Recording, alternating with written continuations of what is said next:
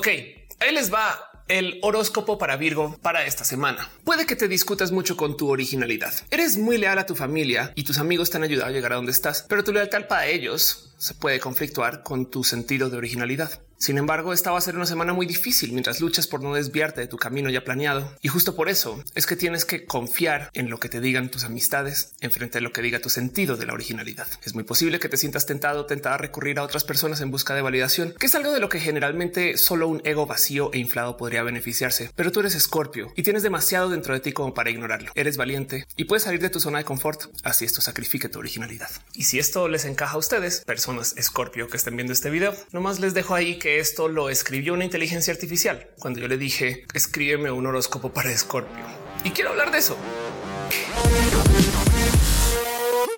Ok, no necesariamente es que quiera hablar acerca de cómo las inteligencias artificiales pueden reemplazar el trabajo de la gente en la astrología, pero que parecería que sí, nomás leyendo lo atinadas que son algunas de las cosas que escriben.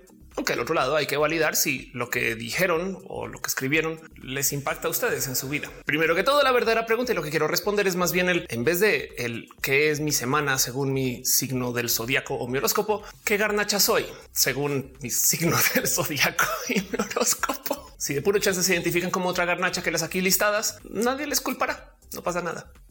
no pasa en serio.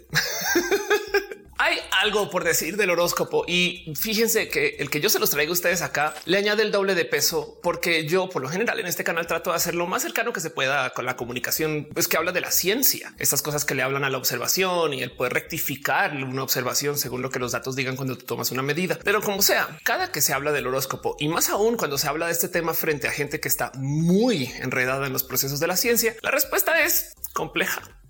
difícil y no culpo a nadie. Quiero dejar ahí han dicho que cuando yo estudié física hace unos ayeres, yo estudié física astronómica. O sea, yo le dediqué mucho tiempo de mi vida a ver estrellas porque nerd y Star Trek. Y entonces quise ver las estrellas a las cuales nunca podría ir y frustrarme. Yo no sé por qué estudié astronomía, pero el punto. El caso es que hablar de la astrología es complejo y difícil porque hay gente que, pues, que esto representa su vida o hasta su personalidad o que le ha sido muy importante tener estos como hilos de dónde agarrarse para pues, lidiar con incertidumbres y dudas o para entender a la gente. Y del otro lado hay gente que genuinamente lo rechaza así sin escuchar absolutamente nada acerca de la astrología. Y, y, podría uno entender también por qué. Por ejemplo, yo escucho un poco menos a la gente que cree que la Tierra es plana, aunque hay algo ahí y de paso hay videos en este canal de cómo la gente tierraplanista también tiene algunas cosas que yo creo que vale la pena escuchar, manteniendo la mente abierta. Bien que podemos decir que la gente tierraplanista son personas que manejan un nivel de escepticismo, no creen en lo que se les dice y quieren investigar. La única duda ahí es el por qué cuando investigan no cambian sus creencias. Y ahorita hablamos de eso. Pero como sea, cuando tú estás en los rubros de la ciencia, cuando hablas con alguien acerca del horóscopo, wow, el rechazo. Y esto en últimas no es que quiera venir acá a decir, hey, los de la ciencia están bien tontos, sino que más bien quiero dejar un Creo que por rechazar esto solamente de cajón, a lo mejor estamos dejando cosas ahí tiradas que yo creo que vale la pena de observar. Y lo digo porque muchas veces de verdad que mucho se puede explicar por la existencia del horóscopo. No más les voy a dejar este pequeño ejercicio mental. Si una persona crece y se le dice creciendo que es organizada porque es Virgo y lo adopta, tanto como si una persona crece y se le dice que es de ciertos modos porque es mexicana y también adopta eso. Y luego de muchos años de tener un poco como de refuerzo positivo sobre esos pensares y actitudes y que la gente le diga, ay, sí, a mí me gusta que los virgos sean así de atentos al detalle. Hay gente que le gusta esto, me incluyo, pero yo sé que no todo el mundo. Pero el caso, si ustedes crecen y toda la vida de jóvenes, sobre todo de sus años formativos, les dicen que así son, pues habrá quien lo adopta. Y entonces en este ejercicio, si consideramos los espacios del horóscopo como cultura existente que se nos enseña a convivir con, ya solito eso comprueba que sí existe un horóscopo y ya habrá quien entonces hace realidad lo que se cree del horóscopo. Y lo dejo ahí nomás sobre la mesa por si ustedes ahorita están pensando en oye, yo oye, un momento, Ophelia, que como que una persona que viene de la física astronómica nos va a hablar acerca de la astrología en positivos. Yo creo que hay mucho que podemos rescatar acerca de la cultura del horóscopo y quiero hablar de eso un poco, porque del otro lado, si ustedes son personas que son muy creyentes en los espacios del horóscopo y ustedes pues conviven con esto para casi que saber cómo lidiar con una persona sí o con otra persona no, y no más quiero dejar ahí también en dicho y en voz alta, por favor no discriminen de cajón a la gente Géminis o a la gente Escorpio. Escúchenles, no toda la gente Géminis es como la gente piensa que la gente Géminis Saben, yo sé que algunas personas habremos tenido malas historias, pero o sea, hashtag no Géminis. el caso para la gente que convive mucho con los espacios del horóscopo y del zodiaco. Quiero también dejar ahí sobre la mesa el por qué desde la ciencia hay tanta queja con el horóscopo y el zodiaco, porque es muy posible que ustedes y corríjame si estoy mal alguna vez en su vida pensaron que algo iba a suceder porque esa persona es Aries y así son los Aries y luego sucedió. Y es que el tema es que a eso se le llama sesgo de confirmación y tenemos un problema con eso. Entonces, primero comencemos por aquí. La astrología es considerada una pseudociencia que en su aceptación más amplia compone un conjunto de tradiciones y creencias que sostienen que es posible reconocer o construir un significado de los eventos celestes y de las constelaciones basándose en la interpretación de su correlación con los sucesos terrenales. Es una cosa que se le podría describir o presentar como paralelismo, pero que en esencia lo que está diciendo es que porque las estrellas se están moviendo de un modo, entonces las cosas en la Tierra van a suceder de otro modo o al revés. Entonces hay gente que genuinamente ve estos patrones y dice esto sucede. Pero quiero hablar un poco acerca de esa palabra con la que arranca esta definición, pseudociencia. ¿Cuál es la gran diferencia entre la ciencia y la pseudociencia? Que en la pseudociencia ya se tomaron decisiones y los datos que se encuentran se usan para comprobar esas decisiones. Volvemos al ejemplo de la gente tierraplanista. Y ojo, no es que quiera decir que si ustedes creen en el horóscopo son iguales a una persona antivacunas o tierraplanista eh, o, demás, pero nomás quiero dejar ahí en dicho el que es el convivir con una pseudociencia. La gente tierraplanista ya decidió que la Tierra es plana y luego busca datos para comprobarlo. Mientras que del otro lado, en los procesos de la ciencia, tú dejas que los datos digan lo que digan, digan cuál es la realidad y esa realidad puede que no te guste, no más que es lo que dicen los datos. Luego observarás más y harás cambios. Y también yo sé, por supuesto, que en la ciencia, en la práctica, hay muchos vicios y habrá gente que también ya tomó decisiones y está buscando datos para comprobarlo, pero a la larga, sobre todo en esta ciencia que se busca que lo observen muchas personas, que lo revisen varias cabezas, que cuando pasen los años se sigue experimentando sobre eso. La idea general es que si los datos siguen diciendo otra cosa diferente a lo que dice lo que está ahí escrito, pues tenemos que cambiar nuestras creencias.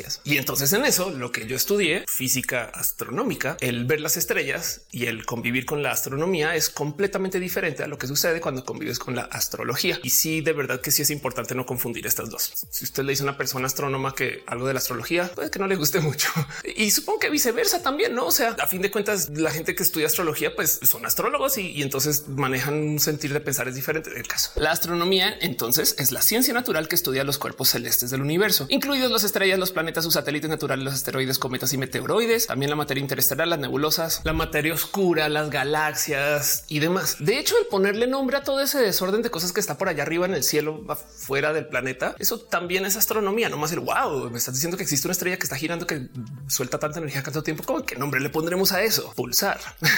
Pero el tema es que dentro de lo que rigen los pensares en la astronomía. Y estoy hablando teóricamente. Yo sé que por ahí debe haber un astrónomo que es terco, es terco ese güey. Y por más que los datos le digan una cosa, no cambia su paper. Y es de señor. O sea, ya nos dimos cuenta todo el mundo que su observación está mal. Por favor, ajustela. Bueno, bueno, dejando de lado a estas personas y estas cosas que también pasan en la ciencia y que también se están colgando sobre cosas muy dogmáticas. La supuesta teoría de la ciencia, la idea general es que si los datos dicen una cosa, tú persigues eso. Así no te guste. Y nos hemos tenido que chutar unas pastillas difíciles de tragar. O sea, hay unas cosas complejas y difíciles en la ciencia que dices cómo llegamos a güey. Yo no sé, yo no sé. No, no más para que me entiendan. Ubican el famoso cuento del gato de Schrödinger. ¿Saben de dónde viene? El gato de Schrödinger es una analogía para explicar una observación rarísima de una cosa que pasa en el mundo cuántico. O sea, en las partículas que están dentro de las partículas. O sea, en las cosas tú ves un átomo, ves y lo que hay dentro de un átomo, pues hay otras partículas más chiquititas. Y entonces en el cómo se interactúan esas partículas pasan cosas raras,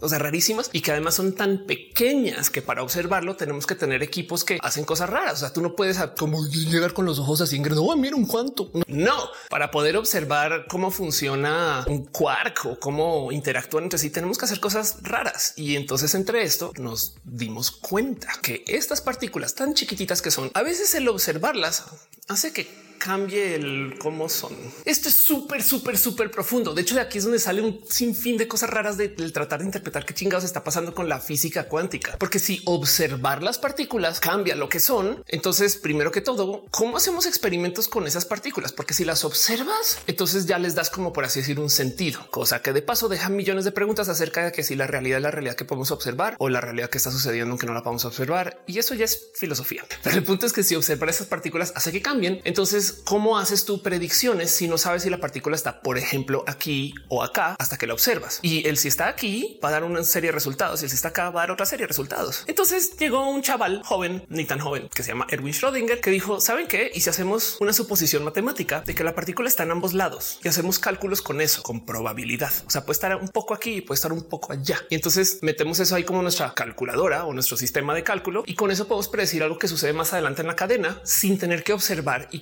colapsar esa posición de la partícula porque no podemos. Y eso resultó ser muy útil gracias a que tenemos esta idea loca de en vez de decir la partícula está acá o está acá, es está en ambos lugares al tiempo. Entonces podemos seguir adelante y luego vemos cómo solucionamos este pedo. Ya han pasado décadas y no lo hemos solucionado y al parecer hemos llegado a conclusiones más locas. Pero el punto es que lo que dijo es pensemos que está en ambos lugares y para explicárselo al mundo se le ocurrió esta muy aterrizada, clásica y fácil de entender analogía. Imagínense un gato que está vivo y muerto a la vez. Señor Schrödinger, ¿cómo puede vivir o morir un gato.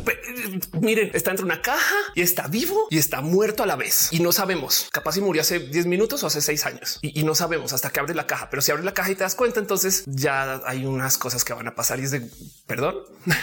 Y pues bueno, el caso es eso es el gato de Schrödinger, un gato que está vivo y muerto a la vez dentro de una caja con un tanto de veneno que está atado a un martillo que se cuelga con un timer radioactivo que no sabemos exactamente si soltó el martillo y rompió el veneno y entonces el gato puede vivir o puede no vivir al tiempo. entonces ahora tenemos un problema de física súper complejo porque cómo dices tú que vive y mueve. En fin, en fin, a veces lo que me pregunto es por qué es tan famoso el cuento del gato de Schrödinger. Seguro porque un chingo de gente dijo no mames, este güey se la fumó verde, como que vivo y muerto al tiempo. Pero ahí donde lo ven, eso es lo que dicen los datos, que las partículas no es que estén aquí o aquí hasta que las observas, es que están aquí y aquí hasta que las observas, como el gato que está vivo y muerto. Y en la ciencia tú aceptas esto. Está cucú. Sí, es raro. Sí, no me gusta. Es completamente contraintuitivo. Sí, pero así es la ciencia. El caso hablo de esto porque quiero dejar muy en claro cuál es la diferencia de la astronomía y el cómo la astronomía en últimas está ahí para observar eternamente todo lo que está por allá en los astros en el cielo, mientras que la astrología como que si ya está sólida. O sea, poner en duda el que es un ascendente y un descendente es complejo porque eso rompe la base de las creencias del por qué esto se piensa que funciona. Y entonces en que ya se dice que se sabe cómo funciona y lo demás es buscar datos para comprobarlo. Y ahí el por qué se le dice una pseudociencia. Entonces ahora quiero que hagamos un ejercicio en este canal, una cosa que normalmente yo hago en otros espacios, pero que hoy les quiero invitar a que si ustedes, por ejemplo, conviven con la ciencia de un modo u otro, o si son de estas personas que apenas les dicen algo del horóscopo y dicen ah", que además, hey, va a tomar dos segunditos para hablar un poquito de cómo también aquí hay un poquito de misoginia asociada, porque si tuviera 10 pesitos por cada vez que escucho un vato decir las mujeres creen en cualquier bobada como en los horóscopos y luego veo que esos son los mismos vatos que se ponen el jersey de la suerte para que su equipo gane, me da un como de chaval, tú también tienes creencias y ya no pasa nada. Hablemos de esto más bien, porque yo creo, siento que podemos rescatar mucho acerca de la mera existencia del horóscopo como fenómeno social. Y luego, si quieren, también hablemos un poquito acerca del cómo funciona o cómo llegamos aquí, por lo menos. Y de paso, si ustedes conviven con el horóscopo, ahí les voy a decir una cosa horrible de mí que puede que les escandalice, pero ¿qué les digo? Así es la cosa. Yo cambié mi cumpleaños y entonces les hago la pregunta a ustedes de cuál creen que es mi ascendente solo por mi personalidad. ¿Qué, signo eres, Ofelia? Respóndame esa pregunta a ustedes. Ahorita gente ahí comentando, o sea, ¿cómo puedes cambiar tu cumpleaños? Y yo nomás les voy a dejar una pregunta estilo Morpheus. ¿Ustedes creen que todos los cumpleaños que les han dicho sus amigos a ustedes fueron el día en el que nacieron? Mm, ¿Tú crees que eso es aire el que está respirando en este momento? El caso. Hablemos primero de él. ¿Qué significa ser Libra? ¿Qué significa que tú pertenezcas a un signo zodiacal? ¿Por qué decimos esto? Y pues para la gente que no está muy empapada de estos temas, realmente lo que se está diciendo es que tu es de cierta constelación que está en el cielo. Entiéndase, tu ascendente es el qué constelación estaba tapando el sol, el día, es más, la hora, es más, el minuto en el que naciste. Cuando tú sales de la persona que te dio a luz, entonces técnicamente alguien observa y dice, ah, no mames, en este momento el sol está tapando la constelación de Tauro, seré Tauro. Y hay que hablar un poco acerca del por qué hacemos esto del total. Hay que tener presente que, y esto es algo impresionante de por sí, el hecho de que exista un esquema de horóscopos es una cosa que viene desde hace como 3008 800 años. Si lo piensan, esto es más viejo que la iglesia. entonces tenemos ahí una conversación que tener acerca del cómo que algo se haya inventado desde la época de los babilonios por los babilonios y todavía lo apliquemos hoy en los periódicos. O sea, wow, esto es como de pero es que el por qué el sol tapa algunas constelaciones es una pregunta interesante de por sí. Si ustedes alguna vez han hecho el ejercicio de salir a ver estrellas, capaz ya se habrán dado cuenta que tanto así como en la mañana el sol está en un lugar y en la tarde el sol está en otro lugar y que literal es otro lugar es al otro lado del cielo, las estrellas también. Si ustedes salen de noche, puede que no se den cuenta si no se fijan, pero las estrellas se están moviendo. Ahora, si viven en la ciudad, van a ver menos estrellas, pero sucede de todos modos y depende de la ciudad donde estén y depende de dónde vivan, se van a mover pues, medianamente diferentes, pero en general, pues nos deja pensar un poquito el dónde estamos y qué son esas estrellas. De paso, dato al margen, nomás pues porque astrónoma, pero si ustedes salen todos los días y a las 10 de la noche, por decir, se fijan dónde están las estrellas y las dibujan o las pintan mapita, se van a dar cuenta que todas las estrellas van a estar más o menos en el mismo lugar, pero hay unas que día con día, mes con mes y año con año se mueven. Y a veces se mueven en sentido contrario de las estrellas, como que todas las estrellas pasan en un sentido, pero de repente esa que tú ves, esa que te encanta, que es brillante, que es un poquito más roja, que la ves todas las noches a las 10, de repente es como de, o sea, güey, ¿por qué vas como, es como un ovni en cámara lenta? Pues esa cosa se les conocía en un momento o en una época como estrellas borrachas o, quizás más apropiado, estrellas que divagan como una persona ebria que va andando por ahí donde voy, por aquí. y la palabra en griego para pues, divagante es planete. Los planetas son ebrios y un poquito sí. Pero bueno, el caso, estoy hablando acerca de por qué el sol a veces tapa algunas constelaciones. Pues es que tanto así como a veces salimos y estamos en el coche y vemos que cuando vamos en una carretera hay unas montañas allá a lo lejos que como que se mueven muy lento, pero las cosas aquí cerca se mueven muy rápido. Lo mismo con todo aquello estelar. Las estrellas están tan lejos que medio podríamos pensar que están casi que fijas, casi que se mueven nada. Y es impresionante que ya con equipos súper sensibles y satélites y pues lo que sea, hemos visto que sí, no, no están tan, tan fijas. Pero el punto es que desde la Tierra y sobre todo para alguien de hace 3700 años, pues claro que la estrella siempre está en el mismo lugar, excepto una estrella muy loca que está cerquita, estrella que conocemos como el Sol. Y entonces el Sol se mueve a una velocidad diferente que las que están allá lejos, porque tanto como la montaña que se mueve toda lenta y los arbolitos que están acá cerca que pasan en chinga, lo mismo el Sol. El Sol aquí cerquita, pues se mueve más rápido que las de allá atrás. Entonces con el tiempo se desfasa y ese desfase hace que a lo largo del año el Sol, pues de millones de modos, se vaya paseando por unas 13 constelaciones específicas muy marcadas, muy conocidas. Pero como tres es un número considerado de mala suerte al parecer desde hace 3700 años, entonces decidieron dejarlo en 12 y ignoraron que hay una treceava constelación, más que es delgadita, pero ahí está, se llama Ofiuco. Es delgadita porque la constelación es un encantador de serpientes, entonces es la serpiente así toda paradita entre dos constelaciones mucho más grandes y básicamente dijeron eh, tú saca eso.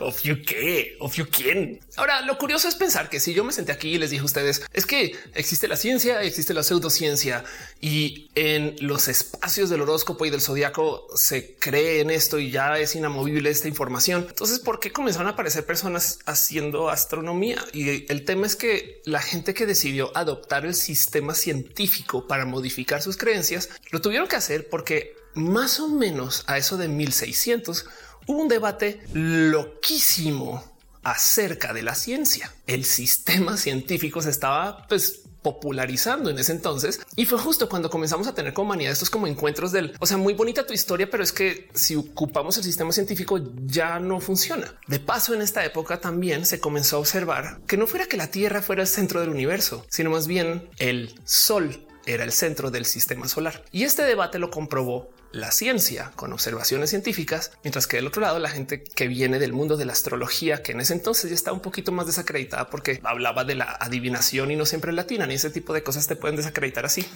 frente a reyes y gente muy pudiente. Pues como la astrología lo que decía era que el sol se movía alrededor de la Tierra, hubo mucha discusión que en últimas rompió estos dos bandos. Y cuando digo que rompió estos dos bandos es que este debate de influencers de la ciencia versus influencers de la astrología llevó a todo tipo de raras pláticas. Hey, hay un personaje muy famoso en la historia de la investigación de la ciencia y de la física que eso de 1640, creo, 1609 en caso, eso pasando 1600, se encuentra con un libro de astrología que le despierta la curiosidad acerca del cómo realmente funcionan los astros si la astrología no es tan buena como le dijeron. Y este personaje se llama Isaac Newton, quien luego se inventó todo tipo de cosas que hoy en día ocupamos para tratar de entender la realidad. Y de hecho, esto fue gran parte de lo que dividió más las creencias astrológicas con las astronómicas. Pero bueno, el caso sea es que justo a eso de 1600, entonces como que la banda se metió en esta discusión de que la astronomía, la astrología y la astrología perdió. Pero si perdió, ¿por qué seguimos hablando de los horóscopos? Y es que de nuevo, por eso quiero hacer este video como nerda acérrima espacial, no hay cosa que me salte más que el hablar del tema de los horóscopos con gente que estudia ciencias, porque de verdad que es rechazo inmediato. Yo sé que saben que yo sé que por allá habrá gente en la ciencia que por supuesto que le entra al horóscopo y lee mucho y se sabe su ascendente, su descendente, pero es normal escuchar que existe un rechazo cultural hacia los procesos del horóscopo y del otro lado la gente que convive con el horóscopo, güey, se saben unas relaciones inéditas acerca de eh, el descendente en Virgo y, dónde están las estrellas y que y cómo colinda eso con otras y si un poco de wow, este espacio cultural es inmenso. Y ojo, si se quieren enloquecer más con esto, chequen en dónde está este espacio astrológico hoy día con las apps, porque gracias a las apps los teléfonos tienen mucha información de nosotros, más allá de solamente la fecha y hora de nacimiento, que yo sé que la podemos poner muy en duda, que porque los y las doctoras registran la fecha de nacimiento con las patas y, la gente asume todo. Y además que es nacer, o sea, si naces por cesárea o si eres seis mesina, hay muchas preguntas raras acerca de cuándo fue el momento exacto en el que nacimos, como para que la gente se fije tanto en el segundo en el cual nacieron para hacer su carta astral. Pero eso es otro tema. El punto es que si la astrología se trata acerca de encontrar patrones de nuestro comportamiento y correlacionar eso con la posición de las estrellas y de los astros y los planetas, pues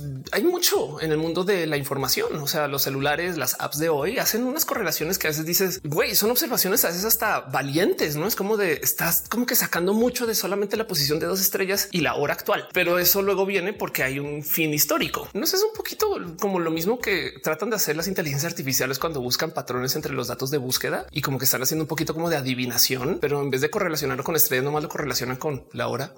¿Por qué tanta gente cae en el horóscopo? No, esa es una pregunta que me he hecho varias veces, no como que exactamente porque es tan atractivo para algunas personas o porque queremos creer. No, también es que hay un poco ahí como de pues es que yo leo esto y digo no mames, o sea, si soy así o, si así son mis amigues y, correlaciono eso con cómo actúan y te das cuenta que pues, igual y si sucede. El tema es que no sé si lo tienen muy presente ustedes, pero nuestro cerebro está hecho para ver patrones y, de hecho habría quien podría argumentar que eso es lo que nos hace seres humanos. Y si yo sé que los depredadores de ápice y los animales así más peligrosos y estas cosas, pues claro que también ven patrones, pero nos desarrollamos como seres humanos para esto. Una de las cosas que nos describe es que somos personas muy flexibles. Podemos hacer locuras con los datos en nuestra cabeza y entonces es más, nuestros ojos ven todo tipo de cosas raras y forman una imagen. Y, wow, cómo hiciste todo eso con tan poca información? Puse el auto llenado por ti, Ofelia, cerebro. Y el tema es que esto en parte viene porque pues esto es lo que nos ayuda a sobrevivir. El riesgo de no ver patrones es bajo, pero el riesgo de un positivo real es alto. Eh, me explico. Si ustedes están caminando por ahí en época precivilización.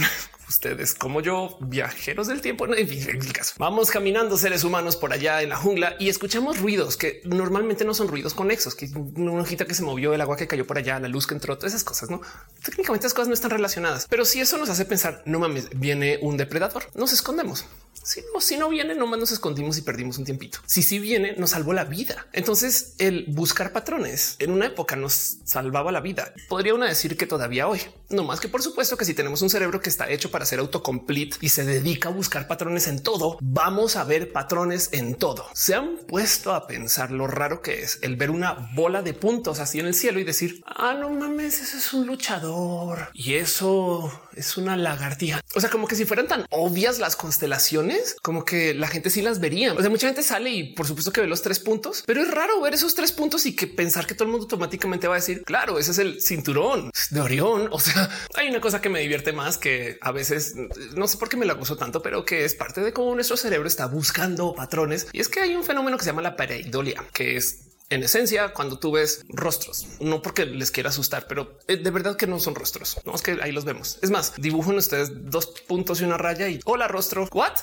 Qué débil que es nuestro cerebro, que tan fácil de engañar que es. Y aún así, aquí estamos. Luego hay una cosa más que es una como falacia de justo de uno de estos de sesgos de confirmación y una cosa que sucede porque no solo nuestro cerebro es muy bueno para ver patrones, sino que curiosamente a la par también es muy malo para retener mucha información. Entonces, una de las cosas que hace nuestro cerebro muy activamente es nada más agarrarse lo que quiere. Y yo sé que ustedes saben exactamente de qué estoy hablando con eso.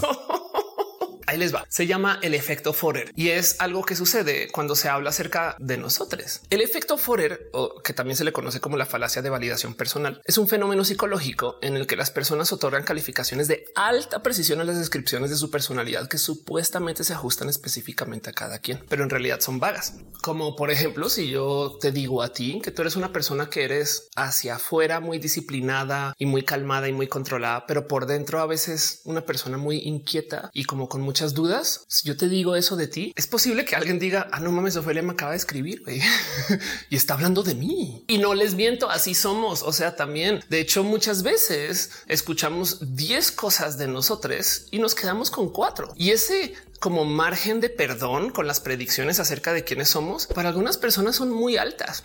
nada en contra de la lectura de cartas astrales. Yo me la gozo mucho y también, por supuesto, que me gozo mucho la lectura del tarot. Pero he visto gente que genuinamente les leen una carta astral de media hora de interpretación, datos y cosas y datos, historias y momentos, situaciones y que salió justo esta una carta y que apareció esta nueva estrella que no se había visto. Todas esas cosas que pasan en las lecturas de carta astral o de tarot. Y luego estas personas se voltean y dicen no mamen dijo una cosa que sí latinó. Qué pesado.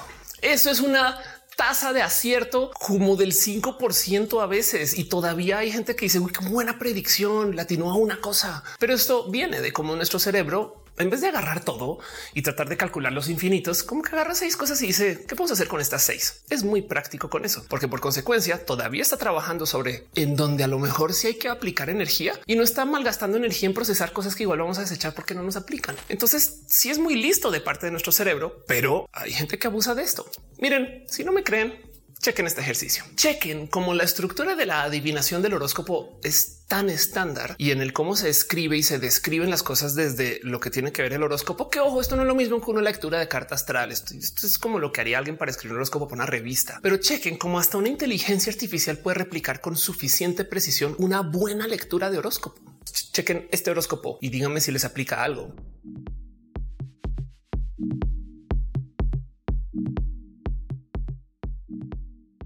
Va con ustedes? ¿Acaso una inteligencia artificial les describió re bien? Chido, porque se lo inventó una computadora. Ahora del otro lado, ¿quién dice que no es todavía un proceso astrológico que mueve las energías y hace que las computadoras hagan cosas así?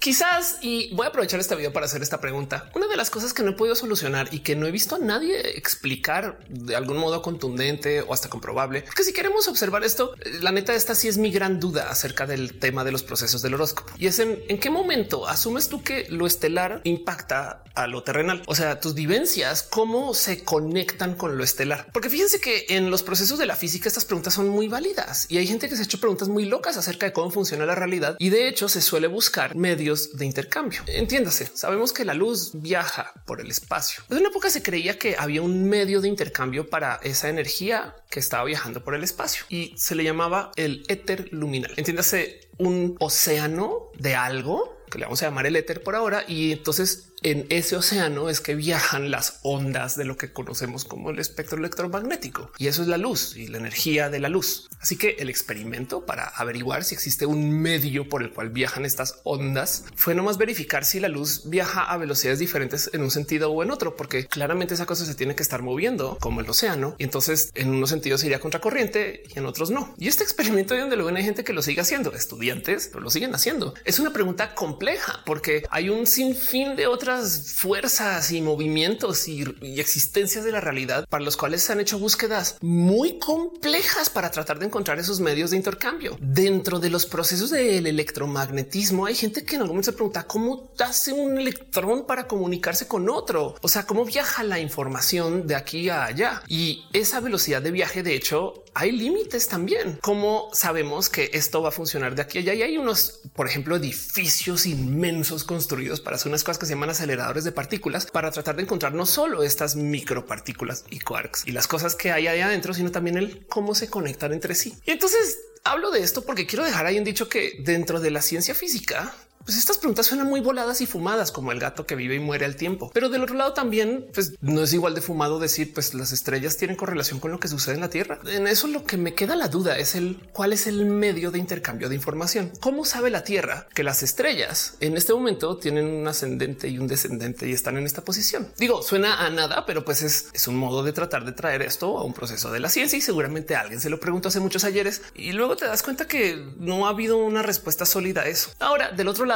y para fines de lo que yo quiero hacer en este video, ¿es esto malo? Es posible que no, porque si ustedes llegaron hasta acá y todavía están viendo este video y son team, yo no sé qué pensar acerca de esto, pues a ustedes nomás les quiero dejar algo para ver si les muevo la cabecita como yo trato de sentar mi cabeza en este tema. El horóscopo tiene poder social. De hecho, qué hermoso que es saberte tu ascendente y descendente y el cómo impacta y cómo debería de ser esto contra tu personalidad o contra quién eres y si tú eres o no eres según ese tipo de predicciones, porque de paso hay mucho que se dice del horóscopo que deja de lado y olvidadas a las personas neurodivergentes. Pero bueno, pero el punto es si tú convives con esta cultura, a lo mejor puedes también colindar con otras personas que también hacen eso y entonces hay intercambios culturales. Y en muchos casos esto tiene poder, sí tiene poder de predicción porque hay gente que sí vive dentro de su espacio cultural zodiacal. Y entonces esto a mí me parece hermoso y, yo creo que justo por eso es que no necesariamente es 100% necesario estarle buscando la explicación científica al proceso del horóscopo como para decir que no existe si claramente si vemos esbozos de su existencia en los procesos sociales y culturales. como ser una persona que se identifica argentina? ¿Qué es ser argentina? Y hagan find and replace para su respectivo país y ciudad. Porque si usted le preguntan a 10 personas que es ser mexicano, vamos a tener 15 respuestas. Entonces, bien que podemos hablar de lo mismo acerca de los intercambios culturales que rodean el horóscopo.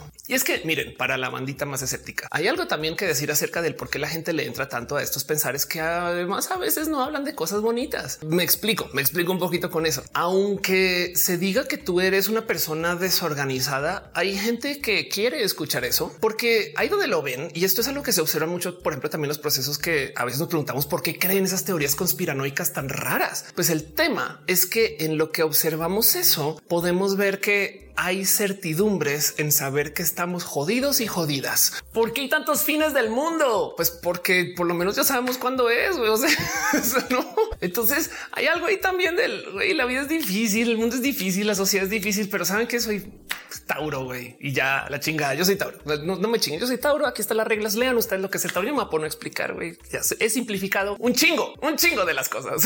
Pero aquí lo más interesante de todo este proceso, aunque no exista el horóscopo o aunque sí exista, hay que dejar en dicho que claro que sí existe la ciencia estacional. ¿Y qué chingados es la ciencia estacional? Están diciendo ustedes en la cámara en este momento. ¿Y a qué me refiero con situaciones de cuerpo? Pues que hay condiciones médicas que, ojo, tomando en cuenta para gente que normalmente se le diagnostica en el hemisferio norte y a veces estos son datos más como solo para Estados Unidos, pero tomando en cuenta aún así de todo no solo este set de datos, depende del mes en el que hayas nacido, puede que tengas más propensidad a tener un desorden alimenticio o glaucoma o, convivir con Parkinson. Si esto no quiere decir que te va a dar o que vas a convivir con esto solo porque naciste en febrero, pero es tantito más probable porque toda la gente que lo ha tenido o de mucha gente que ha tenido vas y miras y resulta que la gran mayoría nacieron en ese mes. Entonces sí existe gente que toma la predicción al revés de ok, vamos a ver más o menos cuándo nació, más o menos qué, qué tipo de vida está llevando y eso puede ayudar a generar un diagnóstico. O sea, eres de tal signo zodiacal por definición, pues para ti, pues a lo mejor tú tienes una más alta propensidad de convivir con la narcolepsia y eso genera un cierto tipo de personalidad. O sea, ahí hay un enlace desde la medicina con el nació en este mes. Entonces su personalidad es así que aplica para el 100% de las personas que nacieron ese mes. No, pero cualquier persona que haya pasado por un proceso de astrología les va a decir exactamente lo mismo acerca de ser Aries, Virgo, Tauro, Libra.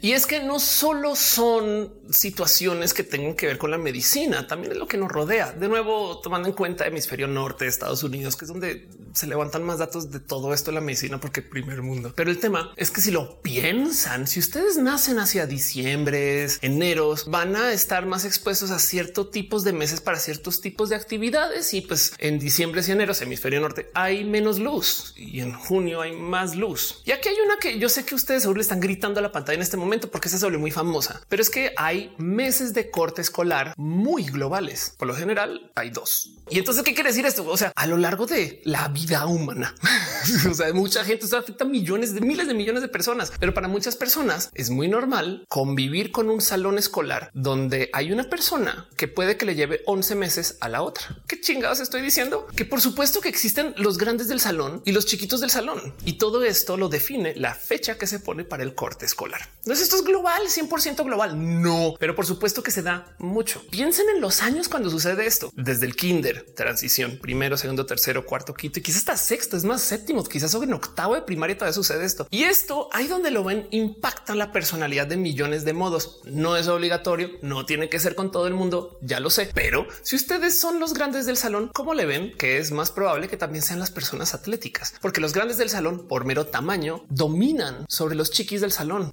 tener 11 meses de diferencia en la fecha de nacimiento. Y entonces al dominar crean una personalidad que suele ser más extrovertida que la gente introvertida, que son las personas chiquis del salón. Hola, yo era de las personas chiquis del salón. Algo sé de esto, pero el tema también es que esto te va formando y tan notorio es que el dato más famoso de este tipo de observaciones es que en la liga de hockey, la gran mayoría de atletas estrella tienen ciertos meses de nacimiento muy marcados. Y esto viene del hecho de que desde chiquis crecieron siendo los grandes del salón y luego la fecha corte para poderse enrolar para entrenar hockey también es muy marcada y eso define quiénes van a ser los grandes y los chiquis o las grandes y las chiquis según sus años formativos. Así que esto es otra esquina donde tenemos ciencia que dice que si naciste en estos meses, entonces vas a ser así. Eso es el horóscopo. El tema aquí es que lo complejo del horóscopo es que se presenta como síntoma de los astros. Y eso hay que, yo creo que platicarlo un poco porque de nuevo, a lo mejor eso todavía tiene poder, pero siento que capaz y domina demasiado la conversación alrededor de la hermosa ciencia que es la ciencia estacional. Yo creo que hay mucho más análisis que se puede hacer acerca del cómo nacer en cierto mes nos puede impactar. Y lo digo porque también, miren, de entrada voy a yo misma ponerle hoyos en las mismas explicaciones que le estoy dando a ustedes acerca de este tipo de cosas. Una, por ejemplo, es existen ciertas condiciones médicas que se dan según tu mes de nacimiento. Y entonces si vemos un calendario de estas condiciones, nos damos cuenta que alrededor de septiembre, octubre a mucha gente le da muchas cosas. Lo cual entonces deja la pregunta de si tú eres Virgo o Libra, ya te jodiste. Pues vas y miras y lo comparas contra las fechas de nacimiento más famosas, o sea, los días donde la gente más nace, porque resulta que también hay comportamiento estacional para procrear, hacer el delicioso con fines de reproducir, para tener bebés.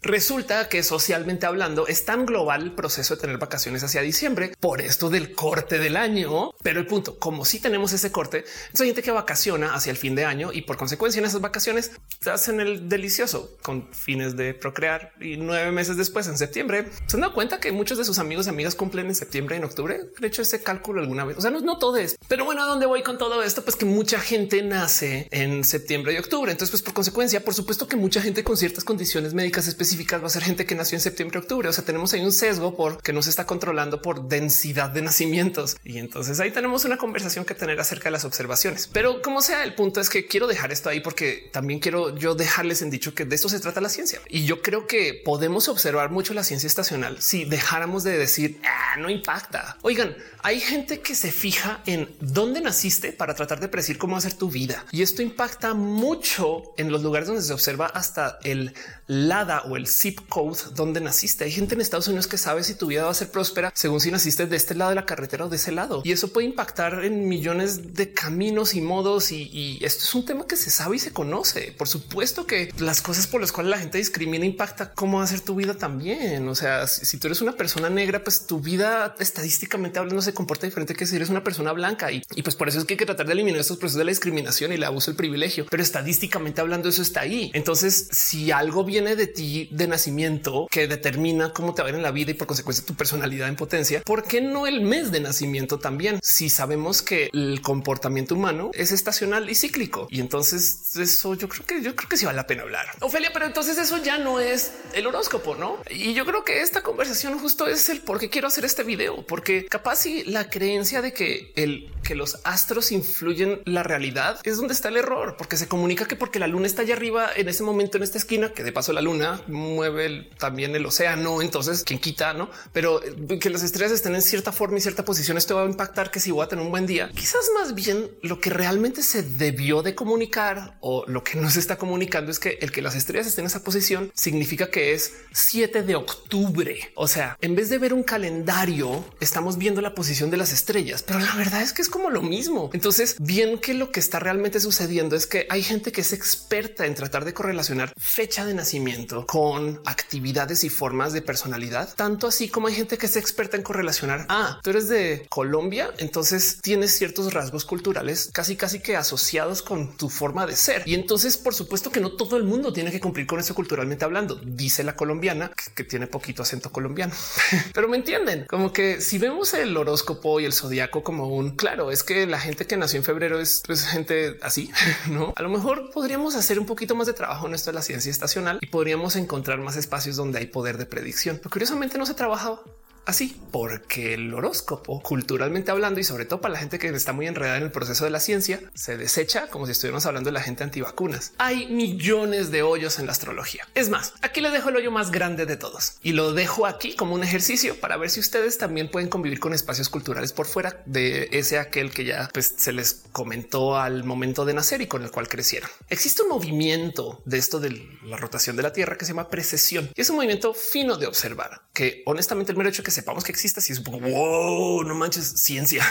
¿Cómo llegamos a esta conclusión? Pues viendo mucho las estrellas y ese movimiento que se llama la precesión es como el que si la Tierra se mueve como un gran trompo, está como girando así como un trompo que quiere parar, pero no va a parar porque está en el espacio. Nada lo va a detener, no simplemente va a seguir girando en ese modo raro. La precesión es una forma de giro que hace que la Tierra se vaya moviendo lentamente, que le toma 27 mil años volver al punto donde está originalmente, lo cual quiere decir que las estrellas tienen un desfase pequeñito, que cada 27 mil años deja de estar en desfase. Como la fecha de los horóscopos se escribió desde la época babilónica, hace 3700, casi 4000 años. Entonces las fechas en las que las estrellas y el sol estaban alineados de un modo ya se desfasaron y por consecuencia de modos muy nerd, no sé si listos o no, o no sé si hubo un motivo por el cual esto acabó sucediendo, pero de modos digamos que muy reales se publicaron nuevas fechas según por la NASA de dónde estaban las constelaciones de verdad. Algo que si tú trabajas y convives con la astronomía sabías desde hace mucho tiempo, pero en este caso en particular, en el 2016 más o menos, hicieron una gran publicación que se muy viral de, oigan, las fechas que ustedes conocen no son, ya cambiaron. Y de paso que no se les olvide, porque hace 3700 años lo ignoraron a conveniencia, que hay una treceava constelación. ¿Esto quiere decir que existe un treceavo horóscopo? Pues no, pero solamente les estoy diciendo que el sol en algunas fechas tapa una constelación que no es ninguna de las 12 que ustedes creen. Y esa constelación se llama Ofiuco. Lo que sucedió desde ese entonces fue una locura porque mucha gente arrancó a saltar a decir, wow, entonces yo no soy Virgo, yo soy realmente otra cosa. Y les invito a que usen herramientas como Stellarium y busquen su fecha de nacimiento. Abajo a la derecha pueden ajustar la fecha, pueden cambiar y entonces simplemente ahí pueden ver dónde están las cosas y luego abajo le pueden picar donde dice constelaciones y arte de constelaciones para que vean en su fecha de nacimiento, a su hora de nacimiento, dónde estaba el sol y van a ver que es posible que esté tapando una constelación que no es la que ustedes creen que se les dijo que son. ¿Qué sucede ahora? Pues hay gente que lo interpretó como bueno, pues a partir de la noticia de la NASA del 2016 cambian todos los horóscopos, cosa que al sol de hoy no he visto absolutamente nadie, pero absolutamente a nadie absorber. Entonces hay una discusión ahí de cómo hacemos para ignorar este dato o no, que es muy análoga a lo que había sucedido en 1600 de cómo pues de repente alguien salió a decir sabías que el sol es el centro de nuestro sistema de giración y no la Tierra. Pues esto del cambio de las fechas lo dejo aquí para que las vean y háganse el ejercicio mental de considerar que ustedes son de otro signo zodiacal ustedes pertenecen a otro espacio cultural. ¿Qué les cambia esto? Capaz si ustedes dicen me vale gorro porque me vale gorro todo este proceso. Capaz si ustedes están tan casados con el espacio cultural de su signo zodiacal que les salta ser de otro espacio. Y entonces lo dejo ahí, no más como un ejercicio de empatía, del pensar el que significa que yo a lo mejor no soy colombiana, sino venezolana. Igual y sí, lo cual entonces me trae al debate que en mi corazón es mi debate personal con el sistema de horóscopos. ¿Que tiene valor social? Sí. ¿Que tiene valor cultural? También. Y me parece hermoso de investigar. Me parece una cosa cultural inmensa, enorme y que le mueve el corazón a muchas personas. Entonces es importante. ¿Que tiene realidad? Sí, porque hay ciencia estacionaria. Y además hay gente que genuinamente convive con estos espacios para tratar de definir cómo se contactan con otras personas. Entonces es, hasta listo aprender de esto para poder hablar con algunas personas que están en este espacio cultural, crean o no en él. Y lo peor que puede pasar es que como somos máquinas de ver patrones, es que capaz y algo si lo van a creer y no pasa nada, porque esto como tiene valor social, a lo mejor nos acerca como sociedad. ¿Qué les digo? Pero la creencia de que es por culpa de que los astros de algún modo afectan la realidad, yo creo que está mal interpretada y estoy hablando sin saber porque soy más astrónoma que astróloga, pero es más probable que sea un tema de lo que está viendo la gente en los astros es el calendario. En vez de decir estamos el 9 de julio, decimos que las estrellas están ahí arriba y mi ascendente está y mi ascendente, saben como que en vez de decir en este momento es 4 de octubre, la gente dice estamos en Mercurio retrógrado. Del otro lado suena súper, súper, súper raro decir para la gente que nació en octubre, tú vas a ser una persona que cree en el balance y es como que dónde sacan eso, no? Pero, pero si yo les digo para la gente que nació Libra, tú vas a ser una persona que cree el qué? En fin, donde yo, Ofelia Pastrana, Francisca de la Hoz, bella, hermosa youtuber, esta nerda que se sienta acá a platicar con ustedes, siento que hay algo que platicar. Es en cómo para muchas personas el espacio zodiacal o su horóscopo o cómo conviven con el horóscopo se lo traen a corazón de modos más prescriptivos que descriptivos. Y esto es algo que cuando estás en la diversidad se vuelve parte de tu interpretación de la realidad. ¿Qué es traerte algo a modos prescriptivos? Bueno, observemos la etiqueta gay. Una vez platiqué con un chico gay con quien mantengo mucha amistad y este chico me decía Ofelia, a mí me gusta una mujer que acabo de conocer, pero no debería porque yo soy gay. Y es de chaval, igual y sí, igual y puedes poner en duda qué tipo de persona gay eres, no en el mal sentido, o igual estás confrontando una pansexualidad, una bisexualidad, una omnisexualidad o demás. Y entonces esto no debería generarnos ningún problema. Pero hay gente que genuinamente a lo mejor piensa, es que yo no soy como una buena libra. Ay, es que yo soy como debería ser Aries, pero no tan bien. Y por consecuencia, toman la etiqueta de la descripción cultural de quienes son de modos prescriptivos. que es tóxico eso. Hay gente que a veces es de verdad genuinamente mala persona y luego se escuda en decirlo, pues es que perdón, así somos los Scorpio. ¿eh? Lo siento, te jodes porque ya sabías que soy Scorpio. Es como wow, un momento. Tenemos agencia sobre nuestras decisiones de vida. Tenemos destino que controlamos porque somos seres humanos que tomamos decisiones. Y si bien tenemos potencialidades según dónde nacimos, cuándo nacimos, cómo nos comportamos, que aprendimos, todas esas cosas que afectan nuestra vida y nuestro aprendizaje, el horóscopo y el zodiaco en mi corazón no está en nuestra biología. Yo, Ofelia, a veces hago el ejercicio de cambiar mi signo zodiacal a gusto. Y yo le digo a la gente de todo. Yo he sido ya Tauro, Géminis, Libra, Escorpio. Y sí, es un hecho real que en algún momento alguien me hizo la armadura de Taureminis, porque eso soy Taureminis. Quiere decir que le tengo irrespeto total a los espacios del horóscopo? No, pero qué bonito que es inscribirse en estos porque también luego ves cómo la gente cambia contigo. Decirle a alguien que tú eres Géminis hace que la, la gente se pone a la defensiva a veces como wow, calma, calma, no te estoy diciendo que te va a hacer daño. El caso, el motivo por el cual me molesta el que la gente le digamos que de un modo le entregue las llaves de las decisiones de su vida a las cosas que están escritas supuestamente por los astros es porque irónicamente al hacer eso y al declarar falta de agencia o al quitarse responsabilidades sobre nuestras acciones, entonces en esencia nos volvemos personas más impredecibles porque no tenemos datos reales acerca de quiénes somos, sino que estamos a veces dejando que las cosas sucedan por el azar en últimas. Y eso irónicamente le quita validez al horóscopo, porque por consecuencia, si no tenemos valor ni poder de predicción sobre todo esto que es tan hermoso que existe en este espacio cultural, entonces de nada sirve decir que tú eres Aries o Tauro o Pisces o Géminis o su ascendente, descendente, donde estén sus astros, Marte, todo esto. No, sí. Si dejamos que la vida nos lleve totalmente al azar y luego lo explicamos con pues es que así somos, en esencia le quitamos un poquito la cultura de lo que es el horóscopo siento yo. Pero bueno, estos son solo mis pensares y les dejo aquí la pregunta del cómo conviven ustedes con esto. Quise hacer este video para no cerrarme inmediatamente a todo aquello que tenga que ver con el horóscopo, porque estudié astronomía. Porque cuando hablo con gente acerca de esto, hay gente que genuinamente se quiere cerrar al proceso y a veces entiendo un poquito por qué, pero también del otro lado siento que con tanto poder social que hay detrás de este proceso cultural, creo que podríamos verlo con más cuidado más cariño y construir de modos más bonitos, porque en últimas esto es el conversar con gente que está en espacios culturales diferentes de con quienes somos nosotros. Y eso yo creo que hay que hacerlo más. Pero bueno, en fin. ¿Cómo se sienten ustedes con esto? Y siéntanse libres de decirme lo que quieran acá abajo. O si no saben que ahí les dejo, léanme una carta astral. Yo nací un 10 de mayo a las 10 de la noche o un 4 de octubre a las 10 de la mañana. Decidan ustedes. Les quiero un chingo y nos vemos en el próximo video. Gracias por acompañarme a nerdear. Ahí.